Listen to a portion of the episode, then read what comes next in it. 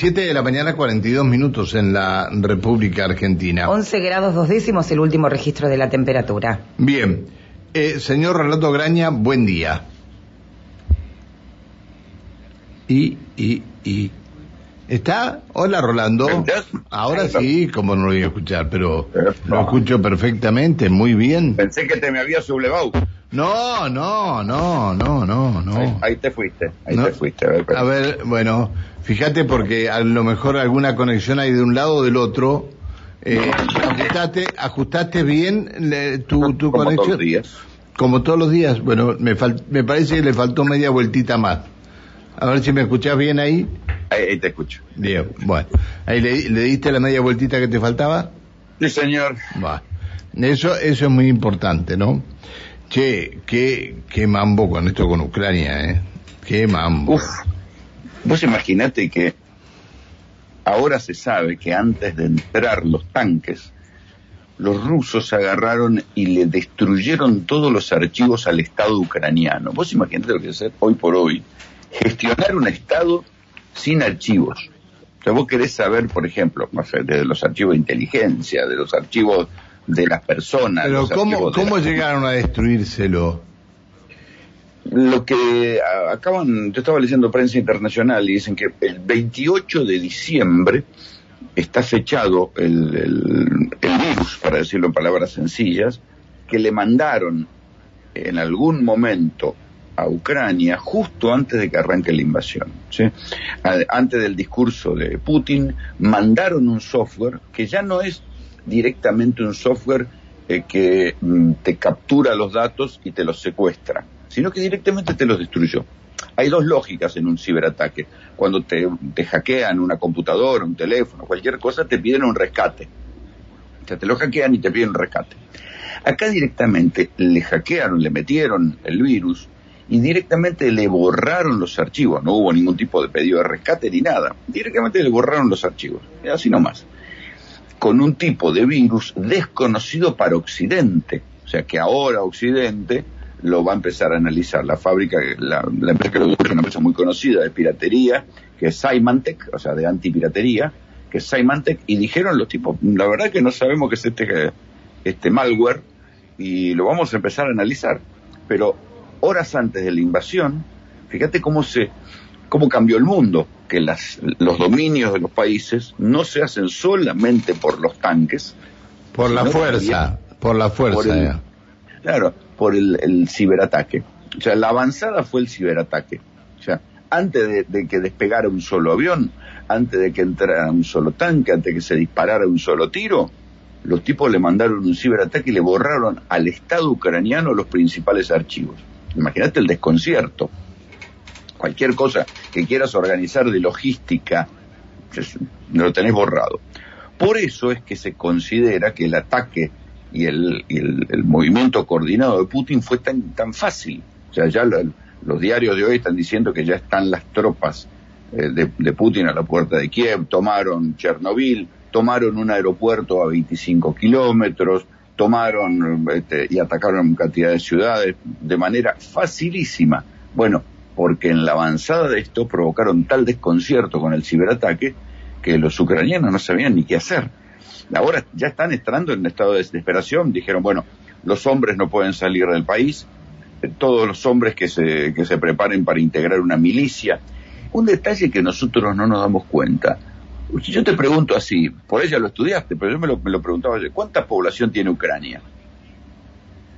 No, ¿Cuánta pensás que no, no, no, no sé cuánta por- población tiene Ucrania, pero sí sé que era uno de los lugares más eh, poblados del este de Europa, del Bueno, este de Europa, oeste de Rusia, digamos, ¿no? 41 millones de habitantes, o sea, Claro. casi la población de la Argentina. Claro. Un, un lugar grande, cuando lo ves en el mapa, es grande. O sea, Putin no es que está tomando una republiqueta, está tomando un lugar grande, que además tiene una economía muy parecida a la Argentina, por el trigo, por el maíz. Claro. Y otra cosa que me enteré ayer, es una gran potencia aceitera, igual que la Argentina. En Italia, por ejemplo, buena parte del aceite de maíz que se utiliza en Italia viene de Ucrania. ¿Sí? Iba de Ese Ucrania. lu- Iba de Ucrania. es, yo lo decía un italiano, ¿eh? este, ese país lo tomaron en un día. O sea, lo tomaron en un día, porque ahora queda, bueno, la resistencia, lo que sea, eh, pero lo tomaron en un día. Le arrancaron con un ciberataque, le generaron un desconcierto de la hostia y lo tomaron en un día. Bueno, ahora viene la réplica, porque esta es la otra cosa. Hoy por hoy, un ciberataque genera más desconcierto que un bombardeo. Mal que mal, un bombardeo ya se sabe, vienen los aviones, vienen los, este, las baterías antimisiles, la gente va a los refugios, pero un ciberataque ha demostrado que genera un desconcierto este, tremendo. Claro, no, en, a priori no mata vidas, pero genera un desconcierto total. Por eso Estados Unidos ayer Biden dijo que le iba a mandar ciberataques. Todavía no se vio cuál es el ciberataque que le va a mandar Biden a gran escala a los Estados Unidos. Por lo pronto... A los Estados Unidos no, a Biden, a, Rusia. sí. Por lo pronto lo que hubo hoy fue un, un ciberataque, pero de la, no, no, digamos ONG, pero de esta organización que se llama Anonymous, que atacó RT, Russian TV. Le atacó la web a Russian TV, le hackeó la web y los de Russian TV dicen que eh, es de un, desde, un, desde 27 domicilios de los Estados Unidos. Es lo primero que se vio como respuesta pero dicen que son hackers independientes y que no es el Estado. Está bien.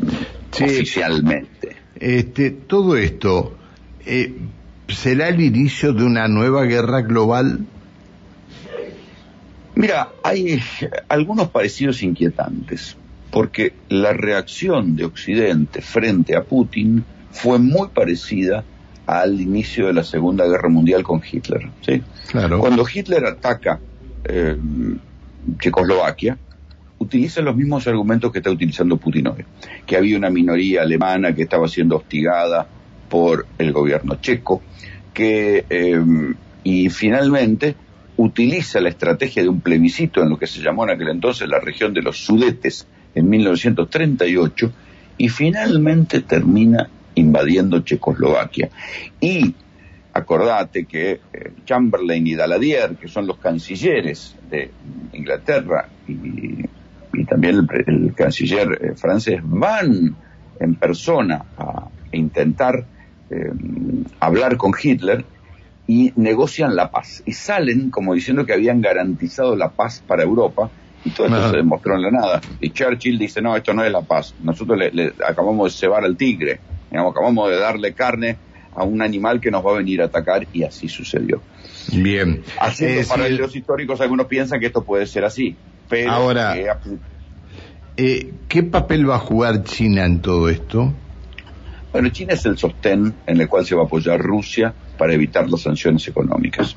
Rusia, por extraño que parezca, es un país, insisto, muy parecido a la Argentina, aunque de mayor tamaño, que tiene una economía bastante primarizada. O uno pensaría, bueno, que Rusia tiene una gran industria. No, no tiene una gran industria. Importa buena parte de lo que consume. Pero, a diferencia de esto, le puede aportar a China materias primas que China no tiene y que compra. Entonces, lo que están viendo todos es cómo Estados Unidos dejó que se armara este gigante bloque entre China y Rusia de economías complementarias, donde Rusia se puede dar vuelta y decir, ah, ¿sabe qué bueno que eres el petróleo y el gas? Me doy vuelta y se lo vendo a los chinos que ahora de este modo van a, le, vendo el petróleo y el gas y listo, sin problema, ningún problema. Eh, ¿No querés comprarme el trigo? Bueno, me doy vuelta, se lo vendo a los chinos, porque China es una inmensa aspiradora de materias primas y en ningún momento está cuestionada la provisión de elementos industriales chinos a Rusia. O sea que entre las dos economías los tipos pueden hacer una especie de vivir con lo nuestro. El otro problema es la guerra de los chips. Fíjate que acá, acordate que hará cosa de, no sé, cinco o seis meses arrancó el problema de la entrega de los autos, de la entrega de las heladeras. Sí, sí, aquí en Argentina. porque no había chips. Bueno. Claro. Esa guerra de los chips. No solamente los chips, los repuestos de automóviles. Hay autos que han colisionado hace seis meses y las compañías de seguros todavía no consiguen los repuestos de esos autos. Bueno, Ayer Biden dijo en el, discurso que iba a hacer un lockout de chips a Rusia, o sea que Estados Unidos le iba a dejar de vender chips. Y atención con esto, porque esto sí puede ser el segundo capítulo de una nueva guerra a escala global. ¿Por qué? Uno de los mayores productores de chips del mundo es la isla de Taiwán. La isla de Taiwán está en conflicto con China. Entonces no sea cosa que algunos están viendo decir, che, ojo con el lockout de chips, porque está sirviéndole en bandeja a China que haga la gran Putin y diga, ¿sabes qué? Como hay una minoría de chinos en Taiwán y habla el mismo coso, y esa isla nos la robaron a nosotros en el 50, ¡boom! Invadimos. Y ahí sí es otro precio. ¿eh? Si arranca una serie de represalias o de tomas de tierras de lugares estratégicos, así como Rusia avanzó y se va a quedar con Ucrania, no sea cosa que China se tiente y se quede con Taiwán. Pero al margen de eso, Rusia que evidentemente a alguno debería venir la guerra de los chips. Este, Rusia tiene garantizados los chips por los chinos. Por eso es que es fundamental la alianza que han hecho China y Rusia para resistir lo que le puede hacer Estados Unidos y Europa. Está, está. Bueno, este, no hablemos de esta decisión de Argentina de alinearse con Rusia, y lo que nos puede llegar a pasar, ¿no? Eh, ya corrigieron, ya retrocedieron en ojotas. Sí, pero, este. pero fue eh, una pomadita liviana, no fue la cera que utilizó el presidente de Chile contra esta decisión de Rusia, ¿no? Acá usamos una... te agrego, te agrego un dato. Una cremita liviana, ¿eh? Te agrego lo que pasó desapercibido, porque más allá del, blooper de Alberto diciendo queremos que Rusia sea la puerta de entrada de las que China que perdón que Argentina sea la puerta de entrada de las invasiones rusas en América Latina pasó desapercibido que como parte de los anuncios que hicieron dijeron que los militares argentinos iban a poder ir a entrenarse a Rusia esas misiones de entrenamiento en verdad son misiones de inteligencia militar o sea cuando un argentino, un militar, va a entrenarse a otro país, ese país tiene conocimiento sobre su vida, sobre su familia, sobre a ese militar, que en algún momento va, te puede llegar a tener mando de tropa. ¿no? Yo lo vi, por ejemplo, cuando fue el recambio de Pinochet, me tocó viajar con gente del Ministerio de Defensa de los Estados Unidos este, y, hablar. Y los tipos decían, no, a los militares nuevos que van a reemplazar a Pinochet, los conocemos a todos, los entrenamos nosotros.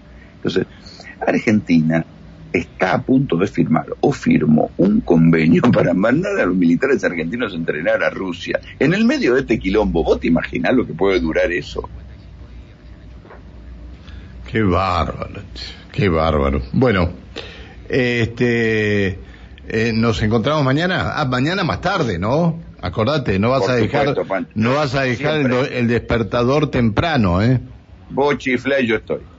Te mando un abrazo. Abrazo. Chao, querido, hasta luego. Eh, el señor eh, eh, Rolando Graña.